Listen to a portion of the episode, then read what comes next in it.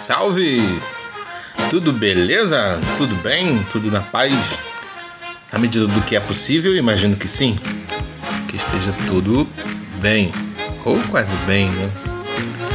Afinal, afinal, lamentavelmente, o que temos no nosso dia a dia, quando o assunto são os noticiários, é um coletivo de notícias ruins. Um apanhado de notícias tristes. A gente quer falar de uma coisa bacaninha, bonitinha, agradávelzinha e tal, e sonhar com aquilo de forma positiva. A gente tem que pensar na loteria. E o fulano lá da cidade do interior ganhou a loteria, loto, sei lá o nome delas, né? A cena, a grande cena, a famosa cena. E parece que foi cento e poucos milhões, né? Eu não lembro. Sei que eu ouvi isso. Mas é por aí. A gente, o que se a gente quer uma notícia maneirona, a gente tem que fazer isso. Se prender nessas premiações milionárias. E ou então se a notícia positiva, ela existe, ela é menor, ela é quase circunscrita ao seu ambiente familiar.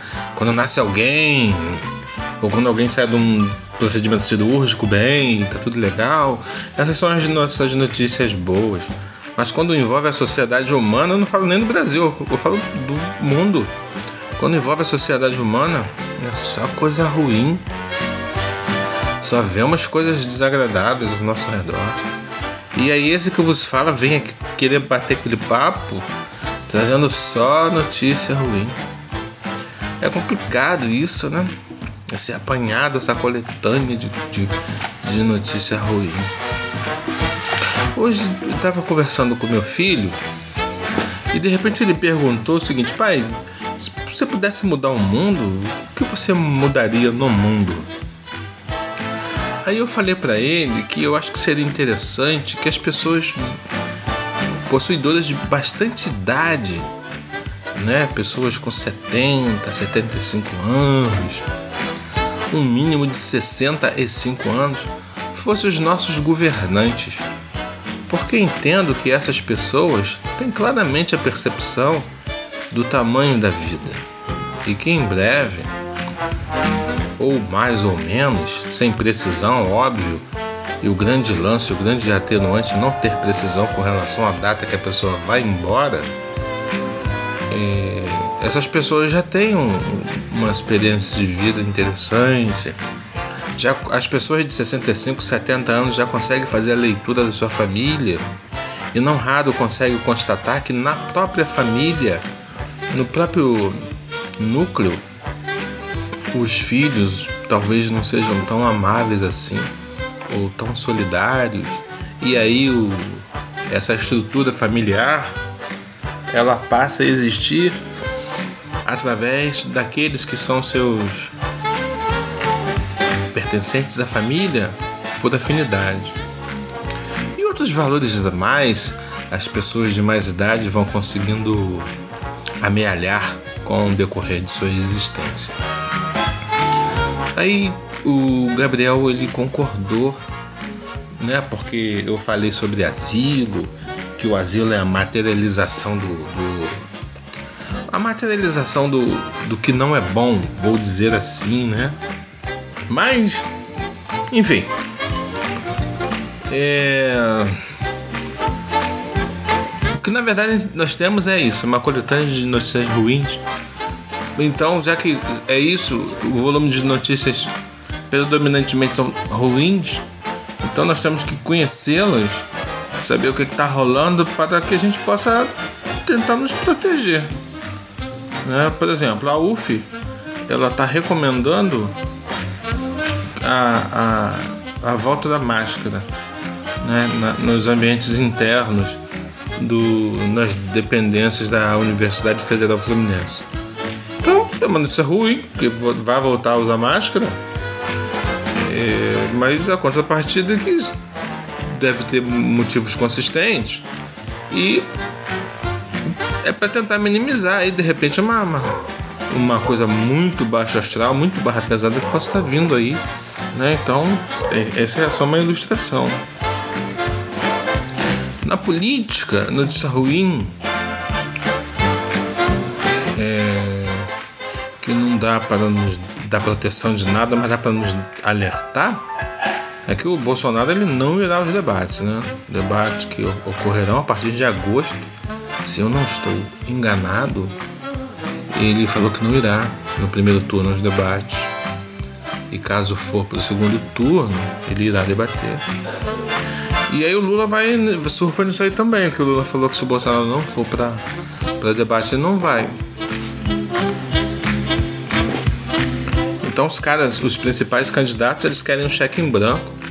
Eles querem é, o Bolsonaro se manter no poder e o Lula ele quer voltar ao poder sem nos explicar como é que eles irão dar sequência né, nos acontecimentos públicos no Brasil. Os caras querem cheque em branco. É por isso que eu vou votar no Ciro. Né? Não estou aqui fazendo campanha a favor do Ciro, não. Mas o Ciro ele tem um programa de governo que ele explica coisas, ele fala que quer, pretende fazer outras coisas no que diz respeito ao, ao a, a estancar determinados problemas e a diminuir outros, né? O Bolsonaro não nos explica nada, o Lula também não, não nos explica nada. Os caras não fazem nada no que diz respeito a dar à população um entendimento de como eles irão reagir. Como irão reagir quando o assunto é inflação, como eles irão reagir quando o assunto é desemprego, como eles irão reagir quando o assunto for corrupção e como eles irão reagir quando o assunto for violência no cotidiano.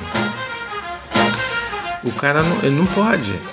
Não pode. Eles não podem fazer isso. Eles irão fazer. Já estão anunciando desde agora. E desses três candidatos que se colocam, óbvio que o Ciro vem bem abaixo.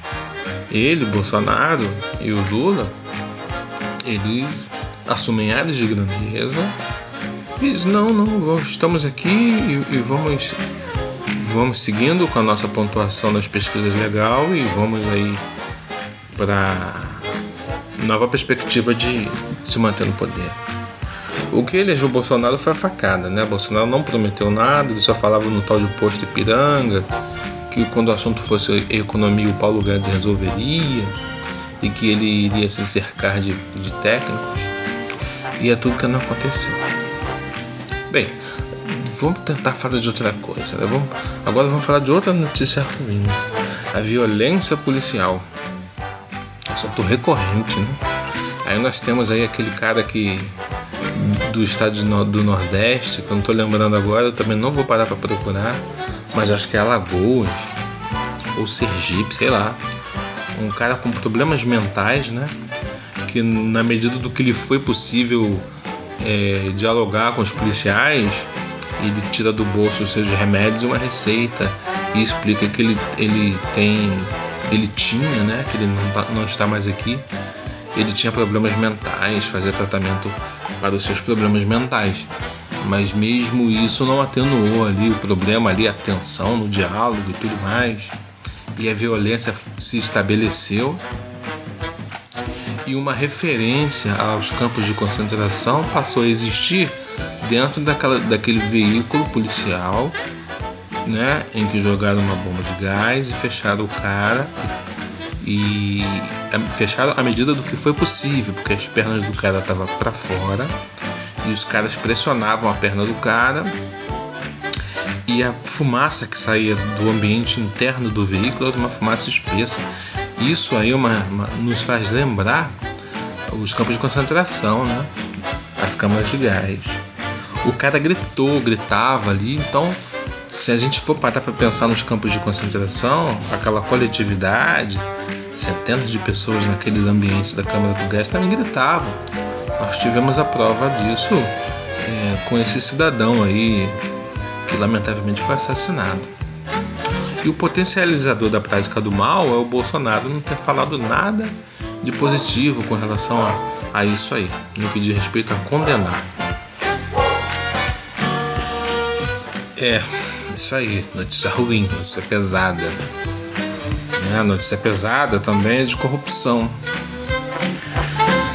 Essa, essas pessoas da direita, não todos, óbvio, né? Mas as pessoas falam muito da, da lei Rouanet, fala que determinados políticos é, enriquece com essa lei e tal, não conhecem a lei, nunca pararam para pesquisar a lei, ou conhecem, né? E usam só como pano de fundo a lei. Né? Mas o que nós temos na mão agora são notícias relacionadas, por exemplo, ao cantor Gustavo Lima, que em função aí dessa movimentação de grana aí sem endereçamento, vou falar assim, é, o orçamento secreto, né, que a gente já conversou, o cara iria é, auferir aí alguma coisa em torno, ter o lucro de alguma coisa em torno de 1 milhão e 200 que uma determinada prefeitura, acho que no Mato Grosso do Sul, Mato Grosso, não sei, uma prefeitura do interior, iria dar em função de um show que seria feito ou foi feito. Eu, eu não estou acompanhando isso de perto, eu, porque francamente pode parecer algo muito grandioso, mas isso aí é um mal menor, né? Um milhão e pouco, isso é fichinha perto do que se rouba no nosso país.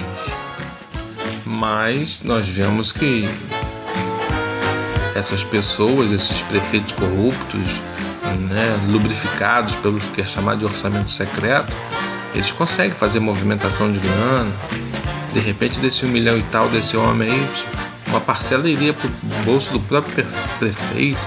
Parece que Magé aqui no Rio de Janeiro teria uma, um evento também com esse mesmo artista e cancelou, né? Porque deu ruim, como fala. Agora está repercutindo, as pessoas estão sabendo de valores e ficando irritados com essa situação. E a gente vê o desrespeito com a possibilidade de melhoria da vida do cidadão comum, né? tendo em vista que a grana que poderia ajudar né, pessoas comuns está em grande parte sendo desviada. Né? Isso aí é desde sempre, desde que o Brasil existe. Às vezes eu paro e penso. Acho que as pessoas acham que o Brasil. Isso eu tô falando dos brasileiros mesmo, né? Acham que o Brasil é o quintal do mundo. E aí eles aprendem uma língua estrangeira e saem daqui. Não porque precisa, não, porque pretende melhorar a vida como, uma, como os imigrantes que efetivamente são trabalhadores. Não, é, não é nada. Tô falando a pessoa que melhora de vida e vai para Flórida. Né? Nada contra. Por exemplo, o Gilmar Mendes ele tem uma vida paralela em Portugal. Né? Então, quando ele, sempre quando ele pode, ele vai para Portugal, porque o mundo é muito pequeno para essas pessoas que têm muita grana. Porque os caras pegam um avião com 5, 6 horas, eu não sei especificamente quanto tempo, mas um tempo possível de se submeter. Essas pessoas vão para onde querem, em qualquer parte do mundo, e vão viver a sua vida civilizada. E o Brasil, ele não é. Ele. ele é, é complicado, complicado. O Brasil tem vários Brasis né? Por exemplo, a Barra da Tijuca é um Brasil. Mas o Lados de Cado Túnel, né? vou dizer assim, é um outro Brasil. Os caras não iriam, por exemplo, chegar num condomínio lá para estourar uma. para pegar uma organização criminosa, batendo pé na porta e dando tiro, pô, igual fizeram no Natal da Vila Cruzeiro. Quando os caras chegam na favela, os caras já chegam já apontando armas. Né? E, o efeito colateral, ou seja, morrer pessoas comuns, é algo possível, algo admissível para eles. Crianças têm as suas vidas interrompidas. E, e não há uma perspectiva de melhora. Não há uma perspectiva de melhora. O candidato A, ele não mente para a gente nos apontando uma perspectiva o candidato B também não fala em uma perspectiva de acabar com o tiro e a morte na favela, acabar com o tiro e a morte no ponto do ônibus, acabar com o tiro e a morte nos lugares mais impróprios, onde tudo poderia estar sendo feito e praticado e pensado, menos na possibilidade do cenário mudar de uma tal forma que o perigo de morte passe a existir ali. Então, independente do local da cidade em que possamos estar, pode a qualquer hora ocorrer um tiroteio e alguém ser subjugado ter sua vida ceifada pela violência desordenada. E não há uma perspectiva. Falei entre as notícias pesadas aqui que a gente está trocando ideia, falei do danado do Bolsonaro que falou que não, no primeiro turno não vai para debate e o Lula vai no rabo desse cometa. Por quê? Porque são pessoas que efetivamente não nos trazem propostas, não nos dizem quais, quais serão as receitas de bolo que eles irão utilizar para contornar esse problema. Sim, porque temos o problema da inflação, temos o problema da violência, que é história, temos o problema da desigualdade social.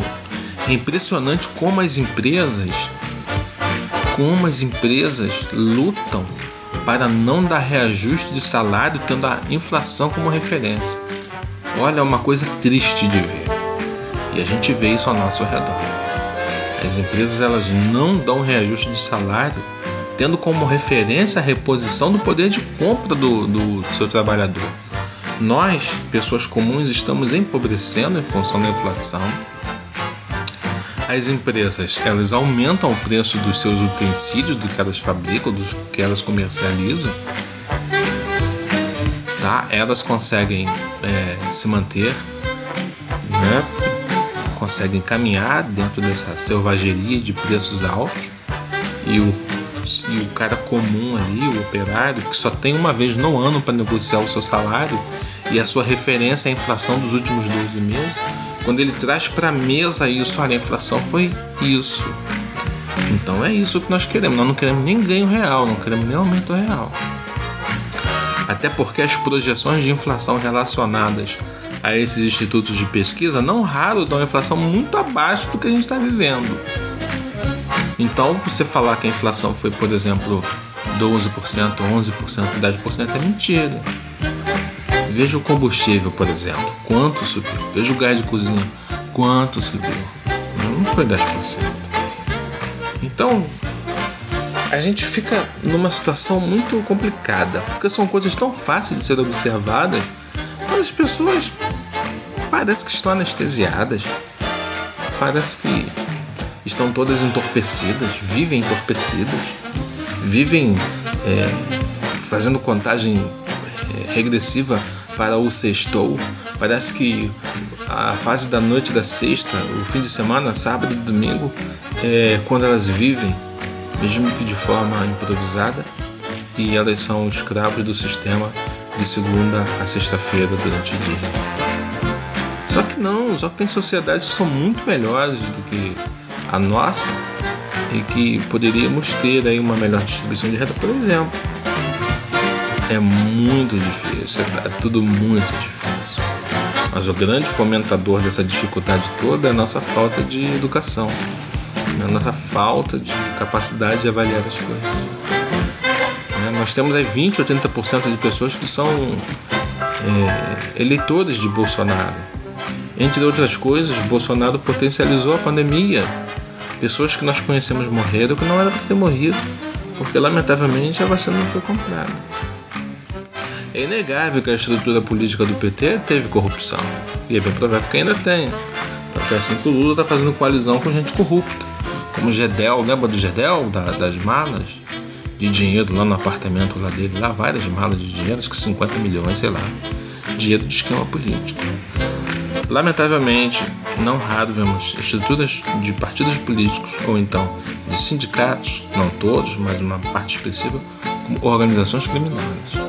É assim que eu termino esse papo, dizendo que instituições que deveriam nos proteger e nos fazer caminhar muitas vezes são organizações criminosas, são as que mais fazem mal. Foi um prazer, quase que sexual para mim, estar com vocês e estar trocando essa ideia. Mas é isso aí mesmo, e conosco ninguém por hoje. Estamos juntos e misturados sim, no mesmo propósito. Ok, ok? Então tá então. Hasta la vista.